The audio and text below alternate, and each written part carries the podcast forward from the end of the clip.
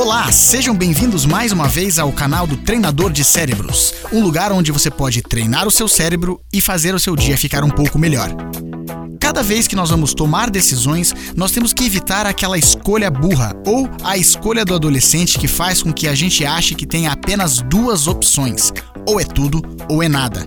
Sempre que estamos diante de um desafio, é importante que a gente saiba que há outras opções além daquelas que nós já vislumbramos.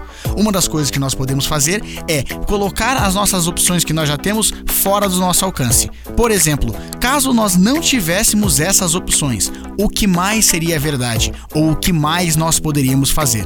Eu tenho certeza que se vocês aplicarem isso no dia a dia de vocês, vocês vão ter mais facilidade para tomar decisões. Experimente! E se quiser saber um pouco mais, acesse treinadordecerebros.com.